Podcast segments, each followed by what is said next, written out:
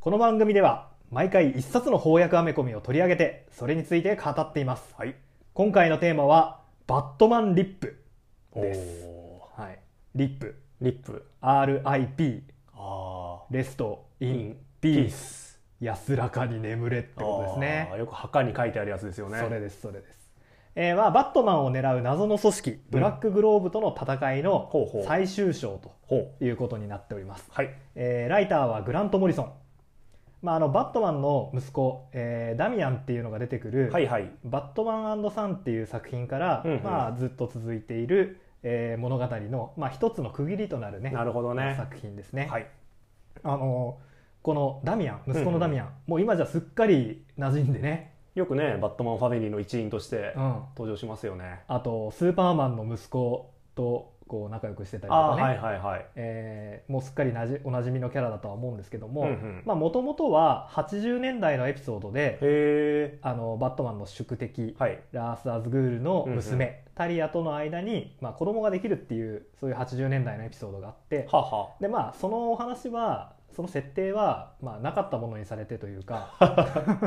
まあ、忘れ去られて、はいはいえーたんだけど、うんそれを、まあ、モリソングラント・モリソンが引っ張り出してきてなるほどなるほどでへダミアンっていうのを、まあ、このストーリーの中に復活させて、え今ではすっかりもうファミリーの一員になってるとなるほどねいうことですね。まあ、そういうふうにこの,、バッあのモリソンが書いたこの「バットマンサーガうんうー」ん一つのテーマとして、うんえーまあ、なかったことにされている設定を現代のバットマンに組み込んでいこほうというところが、まあ、一つテーマとしてあるのかなーとなるほど思います。やっぱりバットマンって、うんうん結構まあリアルリアルって言ったら変だけどなんて言うんだろうなダークな世界観でさ、はいはいねえーそういう感じで今はやってるんだけど、うんうんあのやっぱ50年代60年代あたりは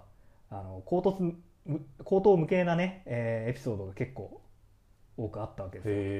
え今回もね、うんうんそれは黒の事件簿として、おえー、と巻末に収録されてますねありましたね面白いよね これ面白かったですねあの本当になんて言うんだろうなまあ虹色の怪獣が出てくると か言えばなんとなく空気伝わりますかねそうだねあ独特のまあ今から見れば独特ですよあ ね ね当時としてはこれうがん主流だったのかなわかんないそうちょっとやっぱ子供っぽいっていうかなんというかね、えーそういうようなめちゃくちゃなエピソードがあるんだけど そういうのもまとめて巻末に収録してありますはいはいあの現象では、うんこの50年代60年代のこの「黒の事件簿ほうほ」えっと、べ別の本だったんだけどうああなるほどねこの日本では特別に編集してへあの後ろに巻末に収録さはいれはいてはいありがたいですねえこれ良かったですよねうんあの巻末にあるんだけど、うんうん先こっち読んでもらいたいですね。ああ確かにうん、先にこれ読んでね、うんああこんな時代があったんだって知った上でのやっぱ本編が本編ねいいよねそうするとさ、うんうんこういう風に回収するんだっていうさ、しびれるよねしびれるね。まあ伏線回収が一つこのモリソン・バットマンの見どころというか読みどころじゃないですかそうだね。まあそういう意味ではこうすごくミステリーっぽい作品だなとは思いはいはいっはていいはい、はてい。まあこれからいろいろ我々ネタバレしていくんですけど、やっぱりぜひ皆さんに買って読んでいただきたいですよねそうですね。じゃあこのラジオ聞く前にまず読んでかまずら読んでから、ラジオ聞いていただけると嬉しいかなそうだね。まあというわけで今回はバットマンリップ、はいネタバレ全開でやっていきましょやっていきましょう。じゃあまずは、うはい、えー、巻末のうんうん黒の事件簿のうん話からちょっとやっていきましょうか。はいあのーまず最初のバットマンっていうお話ですね。そうだね一番最初に載ってるエピソードはい。はいえっとまあバットマンコウモリのコスチュームを着てるわけなんだけど、うんうん実はそのお父さんのトーマス・ウェインも、えー仮装パーティーで コウモリの衣装を着ていたことがあったと遺伝だったということです ねそうですね彼のコスチューム好きはあのフラッシュポイントでさ、 はいはいトーマス・ウェインがバットマンになってるっていうあ架空の世界の話あったじゃんあうんうんのどうしてその関係ないお父さんもさ、うんうん同じくバットマンになってるのかっていうさあ疑問がここで解消されましたあねなるほどね逆だったとおお 父さんがそもそもバットマンだったからこう無意識化に息子もバットマンにななったるほどねそういうことですよ何もなくても親父はバットマンになっていたってことなんですねそうそうそう えっとまあなんだろうゆ愉快なっていうかそんなこともないか、えー話なんだけどあのジョー・チルって言ってね、はいはい両親を撃ったあの両親を殺した犯人が出てきたりして、うんうんまあ、そういうバットマンのオリジンにちょっと絡むような確かにね短いお話ですね。次にあるのが、えーバットマンを引退に追いこ追い込んだ男はいはいですね、うんえーまあ、バットマンに、うんえーコウモリ恐怖症という、 まあ、精神病なんですかねこれは、を、えー植え付ける悪役というのが出てきて、はいえーバットマン身の回りがもうコウモリグッズで溢れてるので、 そうねバットマンになれないうんでスターマンっていう別のヒーローに、まあ、変装して、えー悪と戦っていくというお話ですね。うんまあ、ガジェット何でもコウモリ型にするじゃないですかバットマン、うん、もうあそれらがゆるものがね裏目に出ましたね もう日常生活を送れなくなっちゃいますからねあのコウモリ傘すら怖い、バッタランを持ってヒーってなるところが面白いですねえーこれ治療法がすごくてですね、うんうんうんえーロビンに椅子に縛り付けら れて、えー無理やり、えーコウモリの映像をひたすら見せられるっていうこれは絶対現代心理学的な観点から見たらやばいやこれややっばちゃすいぎけまなすいよねやつだよね これ時計仕掛けのオレンジでこういうシーンありましたよね無理やり目を開かしてでまあ無事それでトラウマを克服するというお話ですね、はいまあすごいストーリーですよねそうだねスターマンっていう ね急遽出来上がる星をモチーフにしたヒーロ星男ですもんね、ー、まあ、中身は完全にバットマン面白い続いて収録されてるのが、えーバットマンの正体は誰?」はっていうストーリーで、あはいえーバットマンが目覚めると精神病院に入院していた、はまあ、ラストナイト・オン・アースもこういう始まり方でしたねあそうだねででこの場合は、えーバットマンが精神病院で目覚めると実はバットマンがもう一人いて、うんうんそのバットマンが、まあ、本物として活動しているうんつまり、えーお前は自分がバットマンだと思い込んでいるうん狂人であるっいやていうストーリーが始まってくるんですよねーあラストナイト・オン・アースの最初始まりと一緒じゃん、確かにこれモチーフにしてたのかもしれないですねああなるほどね、いやでもこれも怖い話でうね、んえーまあ、バットマン自分の家に帰ってバット警部を探しに行っても、まあ、ないんですよ地下室うんうんうんうんでそこにブルース・ウェインがもう一人現れてはいかわいそうに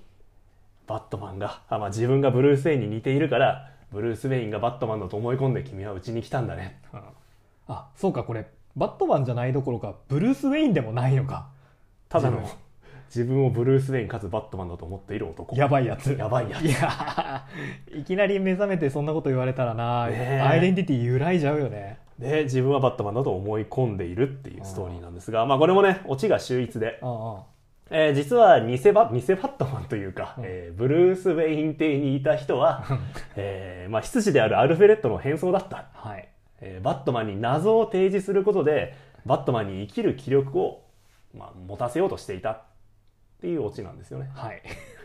まあ相変わらずのアルフレッドの演技力の高さやっぱ凄まじいストーリーですよ ねがね結構さこの種明かしの部分がさらっといくからさ12ページでさらっと終わるんでね適当すぎんだろって ちょちょっと思うよねでバットマンがそういう、まあ、謎を与えられたのも、うんなんか生きる気力を持っていないと死ぬ毒っていうのに、 まあ、いやられたせいでその生きる気力を取り戻させるために、まあ、偽バットマン騒動を起こしてい たとすごい舞台装置だよね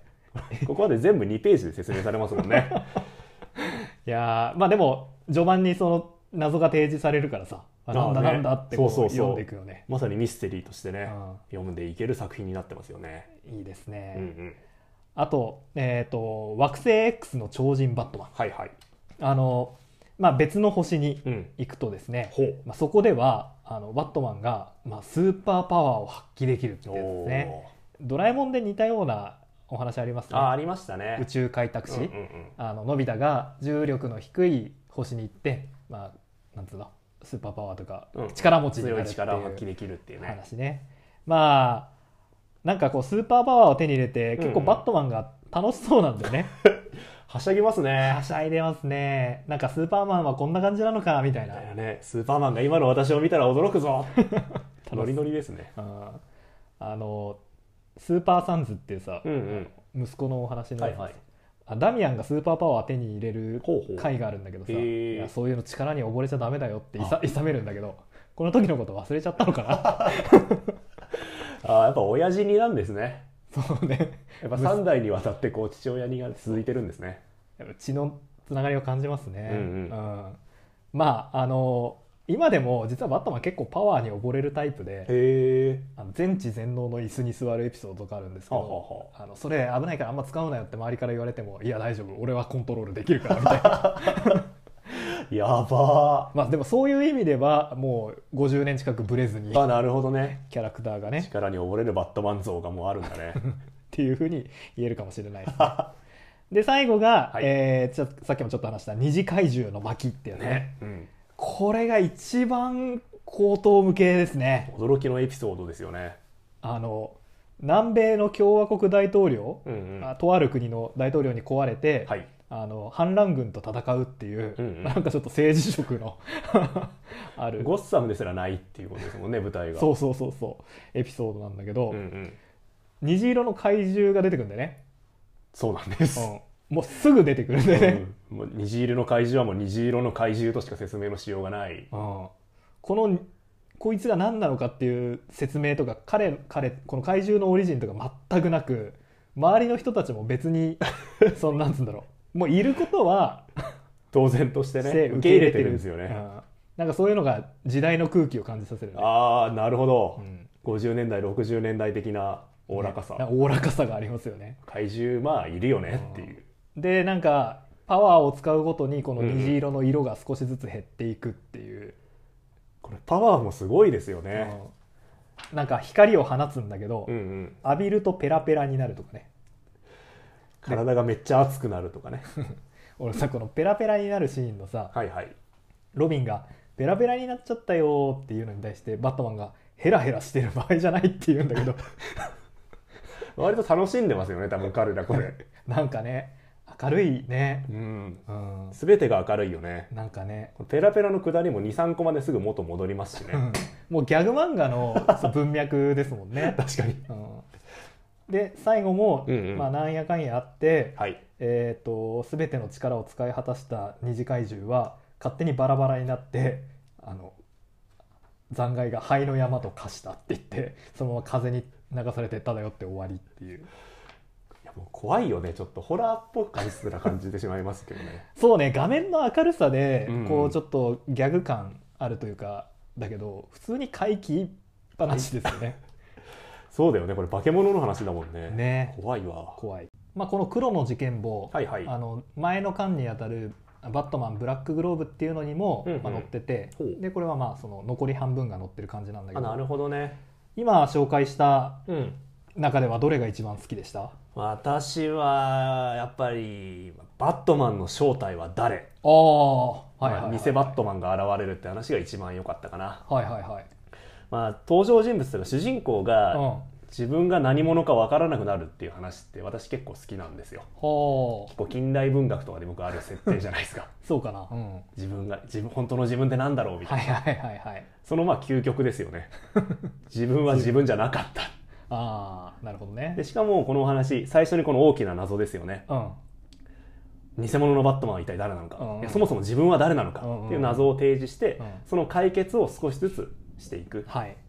まあ、情報を集めて、えーまあ、推理をしていくっていう構成がすごくこうミステリー小説みたいなはいはいはい感じになってそうて、だねうんそういう意味でも結構、まあ、読み応えのある作品かなだねなるほど最後までこう好奇心を持って読んじゃなうるほどなるほど面白さがありましたね。あーやっぱバットマンはね、うんうん探偵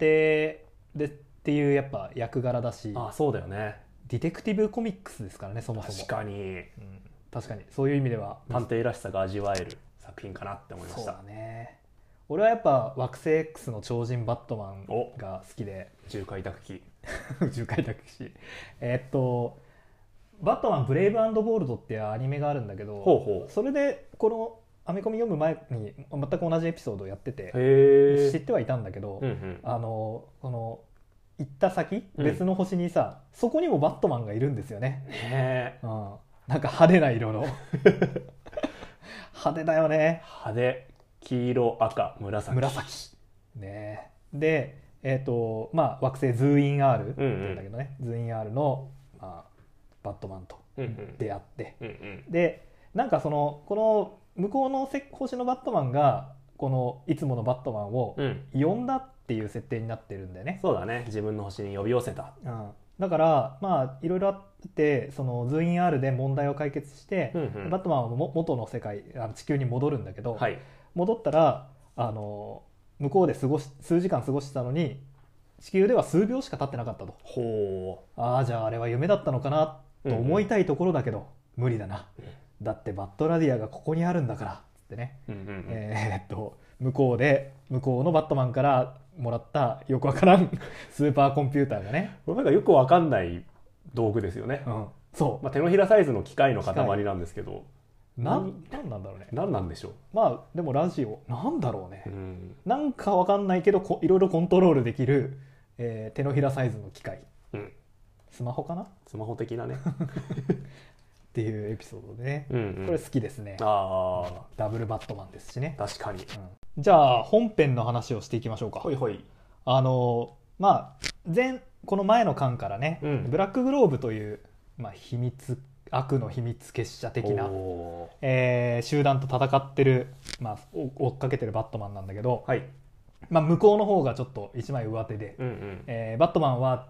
まあ、催眠術っていうかねかけられて、うんまあ、捕らえられてしまうとほほんで、えー薬を打たれてう、うん、記憶も消されてあその辺にほっぽり出されてしまう ということですね。もうバットマンじゃなくなってしまうということですよね記憶もないわけですからねそうそうそうそうまあここの辺もねあのさっきのうんうん黒の事件簿のお話とちょっとああそうだねね似てんのかなっていうところなんだけど確かにねあーそれで、うんうんえっ、とまあなんつうのスラム街っていうかあダウンタウンにうん捨てられてるんだけど、うんうんまあホームレスの、えーオナー・ジャクソンというね黒人のホームレスですねにまあ拾われてと いうかあの一緒に行動するようになります、はいまあチンピラに絡まれるシーンがあるんですけど、うんうんあの何すごい格闘術でこ う記憶を失ったブルースはねチンピラをのしちゃうんでねいやーいいようねん、あんたすげえなって、うんうんえーいうようなこと言われるんだけど面白いよねこの記憶を失ったブルースがさ、うんうん自分が誰かを考えていくしああの俺これすごい好き、うん私の言葉遣いは知的な富裕層のものだなぜ無一文なんだって すごいよなあ記憶を失っても推理力は変わらずと変わらずいうことなんですかね、神は最近カットしたばかりずっと前からホームレスだったわけじゃない私は誰だってねねすごいぜえなんと論理的な推理を探偵だ でまあその黒人のあのホームレスのオナー・ジャクソンから、うんはいまあ壊れたラジオを受け取るんですけど、宝物だっつってうねんこっからがすごいよねいやーうんそんでなんかブルースはその辺の布で裁縫を始めるんだけどはいセリフがうん「これを夢だと思うのは簡単だ」あれこのセリフ聞いたことどあっるかなで聞いたことありますねだがそれはできないバットラディアがここにあるからだ私は私はバットマンズーイン R のバットマンだってこれ名シーンですよね名シーンで最高だよねこれ記憶を取り戻したわけではないんですよねでもあのさっきのね黒の事件簿にあったお話のセリフをまんま引用引して用してであの格好もね自分紫赤黄色の自分で裁縫したコスチュームです コねスチュームをねあとバットマイトっていうね、うんうん5次元の妖精がいますね、そうだうね、んこのお話は、えっと、前の、えーブラックグローブに、ほうほうまあ、収録されてるねあの、うんうん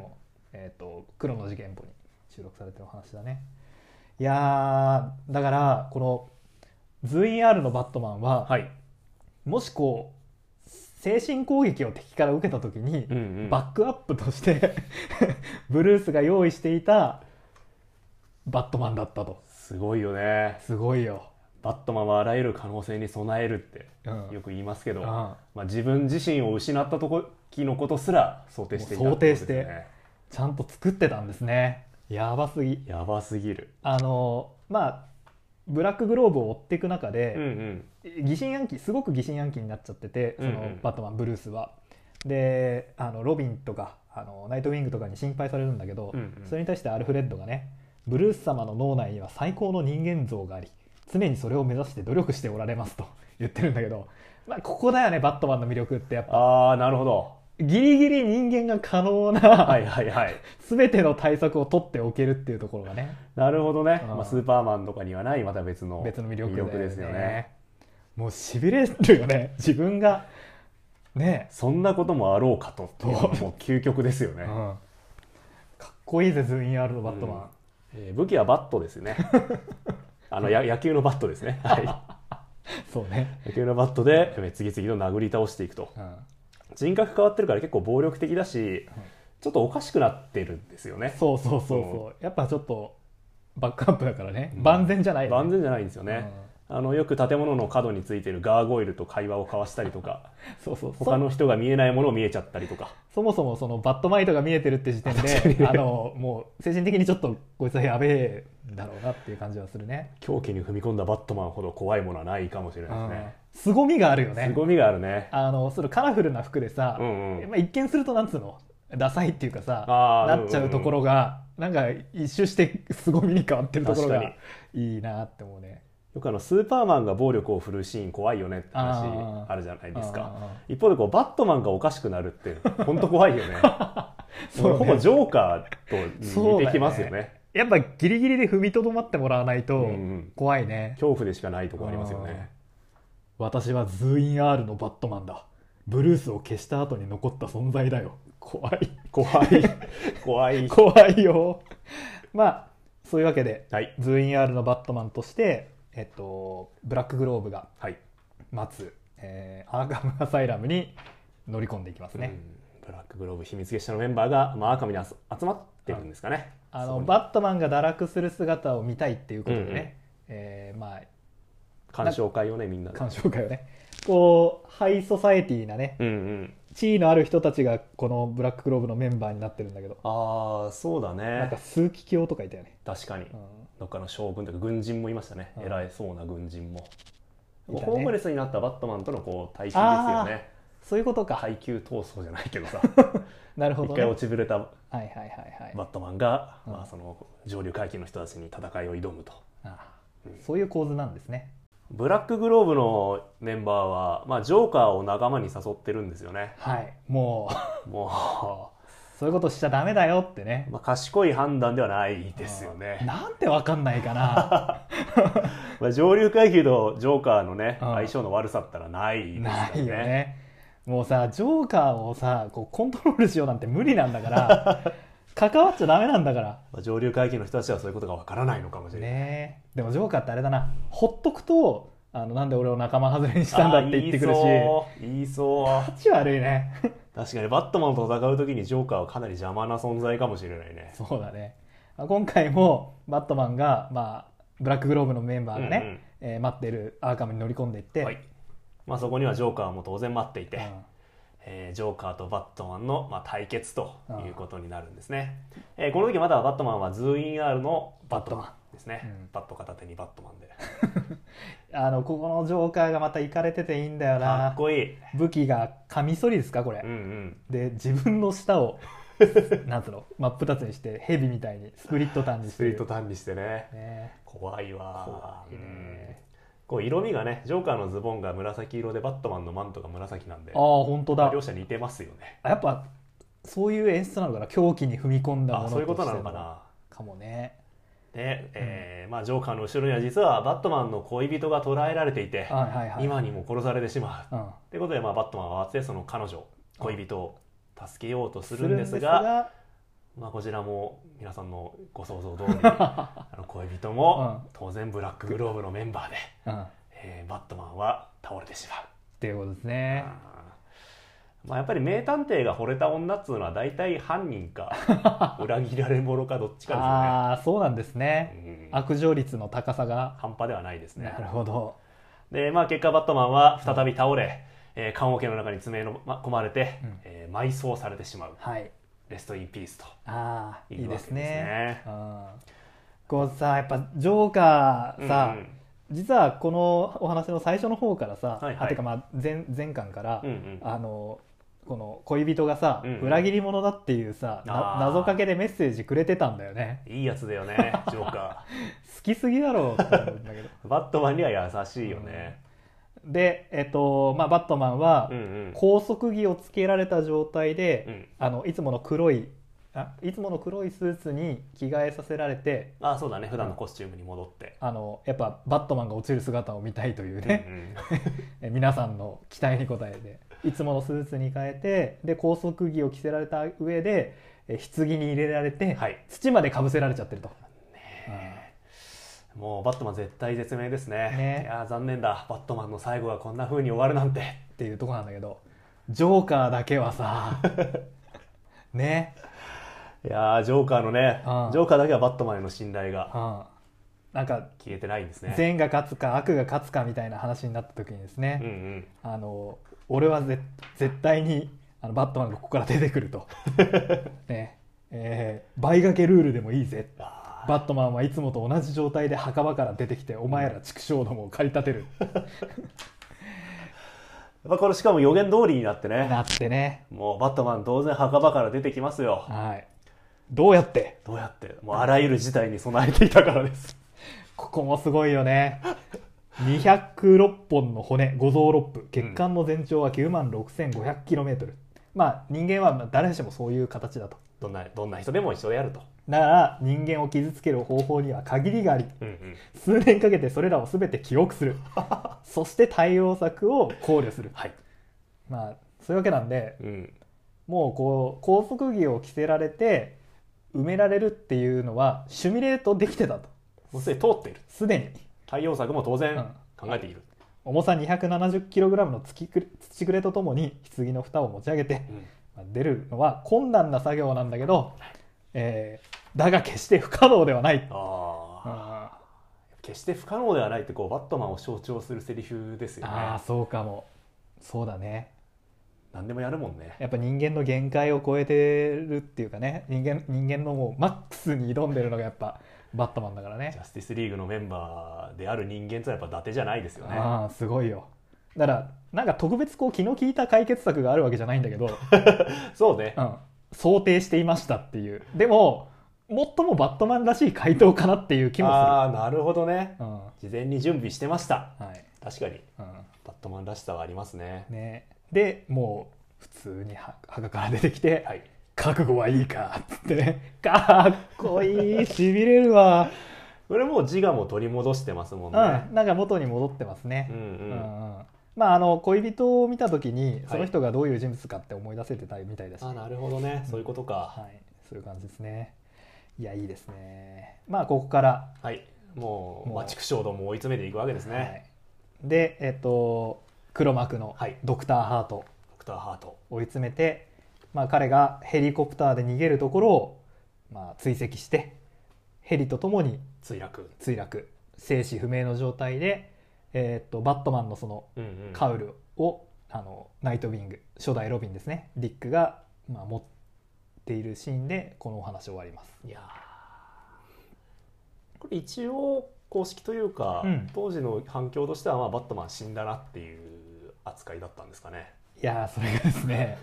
えっとバットマン確かに死ぬんですよ。うんうんでもそれはこのお話じゃなくて、えっと、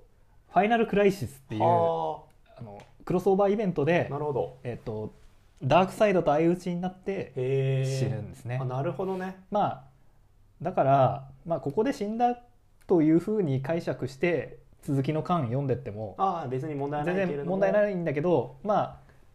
あ、DC コミックス全体で見ると、えーこうやってその生死不明な状態になってからすぐ復活して、 ジャスティスリーグと一緒にダークサイドと戦って死ぬと。あなるほどねそうそうそうあそっちで最後を迎えてたんだ。そうなんですそうななんるだほど。やっぱ人気者は辛いよねいろいろんなところに顔出さないといけないからそっかそっそか。うそうそうあの引退公演みたいなのがそういうことそういうことなるほどなるほど。うんですね、全国を営業してうん、うんあの死ぬということですね。エピローグもいいですねああいいね。あのまあこれは有名な話なん有名な話だと思うんだけど、うんうんそのバットマンのブルースの両親がう撃たれたはいはい。時ってあの家族であの解解決帰結ゾロか、うんうんうんゾロの映画を見てほえその帰り道で、えーまあ、撃たれるうなるほどっていうねお。話なんだけど、うんうんあのゾロ・イン・アーカムうんズー・エン・アールですよねね正義の味方を名乗る覆面の男なんてゴッサムの市民が受け入れるとは思えんがね。精神病院送りになるのがオチさ言うならばゾゾロロインアーカムこれが図縁あーいやー美しいオチですねこれもうさ多分最初に図印あるって言葉を作ったそのうん50年代、60年代の人は、うんうん特に何もまあ考えてなくて確かにこのちょっとなんつうな別世界っぽい名前をやっ他の惑星の名前だもんねこれたんだと思うんだバけットマどンが言った、うんうん、でも今回グラント・モリソンはそれを、まあ、自分の緊急事態のこうバックアップっていう設定に変えて、で「ズー・イン・アール」っていうのも「ゾロ・イン・アーカム」をああ変形させたものだっていうふうに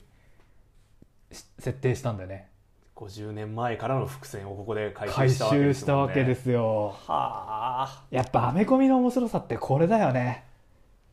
誰しもが忘れていた歴史を掘り返しうてんつなぎ合わせていく、うん確かだって「バットマンは」に、まあ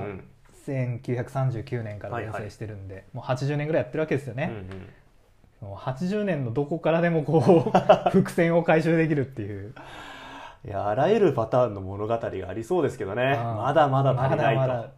いいですよ掘り返しがいがあるんですね最高でした、うんうんまあこの本にははい黒の事件簿と今のバットマンリップともう一個執事が犯人執事が見たっていうねこれあのさっき言ったファイナルクライシスうんのうん隊員かと思うんだけああど、なるほどねうんあのまあ、バットマンのイフストーリーと、まあ、これまでのストーリーを、まあ、ダイジェストでお送りするよう な感じのやつですねバッ。トマン氏が振り返られるうん、一応設定としては、うんうんあのダークサイドの軍勢が、うんうんバットマンを大量生産 して、おうまあ、兵士にしようといやそれもどうなんですかね ジョーカー仲間に引き入れるのもちょっとあれだけど、んバットマンは兵士にしようっつうのもなんかねよくないよね。見込み甘いようね、ん、まああのーそれでバットマンはがいまあ経験してきたことを、うんうんそのクローン隊にあでもこれまラストナイト・オン・アースでやってたよねああ確かにねクローン隊学習させにる学習させるっていうようなお話ね。うんうんであのバットマンがなんでバットマンなのかというと、はいあの犯罪者に恐怖を与えるためにお仮装をしようと、はいえー考えてたら、まあ、ガラスをねコウモリが突き破ってうんうん飛んできたからよしば僕はコウモリになろうっていう設定だったと思うんですけど、はいはいはいまあ、今回その別バージョンがあったらっていうやつですね、別のものが飛び込んできたらうんってことですかねあこのネタ意外とあるよね あのあそうなんだバットマンじゃないけどほうほうあの宇宙人のあの女の人が飛び込んできたらほウーマンマンっていうふうになってたとか あなるほどねあと飛び込んできたコウモリじゃなくてほうほうあの割れたガラスの方に注目してあシャッタードグラスマン割れたガラス割れたガマンラスマンになるとかあこれあるあるなんだね多分もう一番いじれるところだと思うんだけ ど今回も、えーオールマンホールマンキャットマンうんうんビジョンマン、うんえーカラスのレイブンおお蚊のモスキートマンおお骸骨男スケルトンまあいろんな可能性がねあったんですねあと何も入ってこなかった場合は、うんえー正義の使者ザ・カーテおおかっこいいンかっこいいかその場合コスチュームがどうなるんだろうねマントめっちゃでかいんじゃない あの小学校とかでカーテンにくるまってるやついたじゃんああんな感じがあいう感じかな、ねえーとかなんとかっていう感じでね、うんうんやってるんだけどそれからあのバットマンにならなかった世界線の、まあ、妄想とはいういか、はいはい、えーもありますね、うんうんお父さんが普通にあの上チルを打ちのめして打ちのめして、両親が死ななかった世界ですかね、まあ、そのせいでお母さんが心配性になったのかバットマンがこうビビりになっちゃったのかすごいマザコンっぽ く育育っちゃってますねねえ、うんこういう世界もあったんですね、しかも嫌なのはこれね、うんあのお父さんがせのセリフなんだけどはい病院からの呼び出しだニヤニヤ笑う精神病患者が貯水池に毒を入れた誰にも阻止できなかったあ多分あいつですよねーはい ああいつですあのあいね、つがきっとやったんですね、まあ、バットマンがいないせいでっていうことはうね、ん、結構あんのかもしれないですね確かにねあとあのサーカスの殺人事件、はいはいえーとかうんうんあのジョーカーキラーが少年を監禁して10日間いたぶったとかああなんかどっかで聞いたエピソードがなぜか彼を彼を救えたという気がしてならないんだあーっていうんだけどねもしバットマンがいなければ、うんバットマンいなくてもジョーカーは割とノリノリで握手をするんですね意外だねなんか、バットマンがいるからジョーカーがいるみたいなお話多めなのにまあ、ジョーカーはジョーカーで生きがいを見つけてるんですね。ですねうんうんあとあのセリーナキャットウーマンに、はい。あの普通に色仕掛け に乗っかっちゃって、えー時計と財布と鍵と、えー薬を盗まれる っていういやーいやーまあねでも一般人ならそうなのかもしれないですねそうだよよねやっぱりいその墓に埋められても出てこれる方がおかしいんだもんね、バットマンがちょっと特殊すぎるのかもしれない、うん、まあでもこれも、うんうんまあ、夢を見させられてるような状態なんだよね、そうだねいろんな夢を見せることで、まあ、記憶を引き出していこうっていううんやり方らしいですね、だけど、まあ、途中で、うんうんあれこれおかしいなってバットマンブルース自分で気づく、アルフレッドのちょっとしたセリフとかね、うん振る舞いからう「お前は誰だ?」とんうんこれすごいよねいやもうすごすぎなん だよバットマンねこの現実がもしかしたらうん違うかもしれないって思えんわ気づけないよちょっとしたヒントからでもそれがわかると普通に夜見る夢でもなんどんなにどんなに変でも何にも気づかず起きてああ夢だったって思うぐらいだからさ夢だと気づくことないもんねね夢の中で夢の中ではなかなかねその究極の姿ですよねバットマちょっとしたヒントからン、うん推理するまあ名探偵あるあるではありますよねああまあ些細なきっかけに気づコナいてンね君とかもよくあるじゃんあ「テケリン」っつ って「これはああるあこるの窓についたろうそくは」みたいなテケリンって音するよねやっぱちょっとしたヒントからみたいなねあー疲れるだろうねいや疲れると思うよ日頃からさん確かバットマンリップでジョーカーのセリフであったんだけうんど本当のジョークうんはこういうことにも何らかの意味があると思い込んでいるお前ら頑固な石頭だよはいはいはいはいあ絶対疲れるしちょっとおかしくなると思うんですよあ何にでも意味がある確かにねこれもそうかもしれないあれもそうかもしれない逆にジョーカーなんかこう無意味なことたくさんするからああ確かにそういうのいちいち読み取ってこう読み取ってこうとしたらヘトヘトになるよなうんちょっとおかしくなるそういう意味ではやっぱこう狂気と紙一重ですよね、ん名探偵なるほどのね振る舞いって、そうかもしれない真相にたどり着きたからいいけどあこれバットマン現実で言い始めた ら病院に入れられてしまうタイプのあれですよねお前は誰だね誰かに頭の中を操られている気がする本当だ普通にやべえ人だなるほどねはいというわけで「バットマンリップ」でしたはいまあこのモリソンの格差うんうん超名探偵としてのバットマンが堪能できるそうだね作品ですね伊達に世界一の名探偵と呼ばれてないなって感じですよそうねだねかっこよかったかっこいい俺はやっぱこのモリソンの「バットマン」シリーズを読んうんうで、んバットマン好きになったねああなるほどね私やっぱりこの「バットマン・ライプ」の中で好きなシーンは、ま、バットマンの復活ですよねはいはいはいとことんまで追い込まれていいじめられたバットマンがそれでも立ち上がるいいですねそのシーンがたびたびこの作品出てくるからなんうんかうん一冊でお得な感じするよね。ああ確かにねホームレスにされたりそうそうあの土葬されたりそうされたりうんでも常に立ち上がるはいはいやっぱこう復活ってう受けると思うんですよ、ん受ける、うん私よく詳しく知らないんですけど、うんなんか今から2000年ぐらい前からはいはい結構復活ってバズってるらしくて、バズってる、うんえーどういうことえなんか一回殺されたりあるいは一回いじめられたけど、うんでも最後立ち上がって、おーおーなんかこいつすげえじゃんでバカ受けみたいな昔からあるんだうん結構あるらしいえー、えーあるっけなんかね十字架とかにかけられるらしいんだけど、うんあそういうことかあのゴルゴダのやつねあそうそうそうそうそうそれ詳しくは知らないんだけどねはいはいはいはいめっちゃバズったらしいよあーなるほどなるほどあの本めっちゃ売れたらしいもんねそうそうらしいよね噂によると世界一出版されてる本らしいよね、えー、すごちょっと忘れちゃったんだけどいなんかそれ元ネタにした作品とか多いよねああそうだねパロディ多いよめっねちゃパクられるよねああれのそろそろなんかおお怒られそうだからこの辺でやめましょうかはい、はい、じゃあ今週は ここでまたはい次回よろしくお願いします、お願いしますさよならさよならあのヒーローの復活といえばさほうほ「仮面ライダー1号」っていう映画があるんだけどうさ、へあの仮装された藤岡弘がうん不死鳥になって戻ってくる えめっちゃ面白いじゃんそ映画れいや俺かなり好きなんだよあ見てうん見る見るじゃあ宿題ねえ、うん、はいじゃあ宿題だなえ何それその映画の中にある藤岡弘のセリフ全然ストーリーが想像できない 見てくださいはい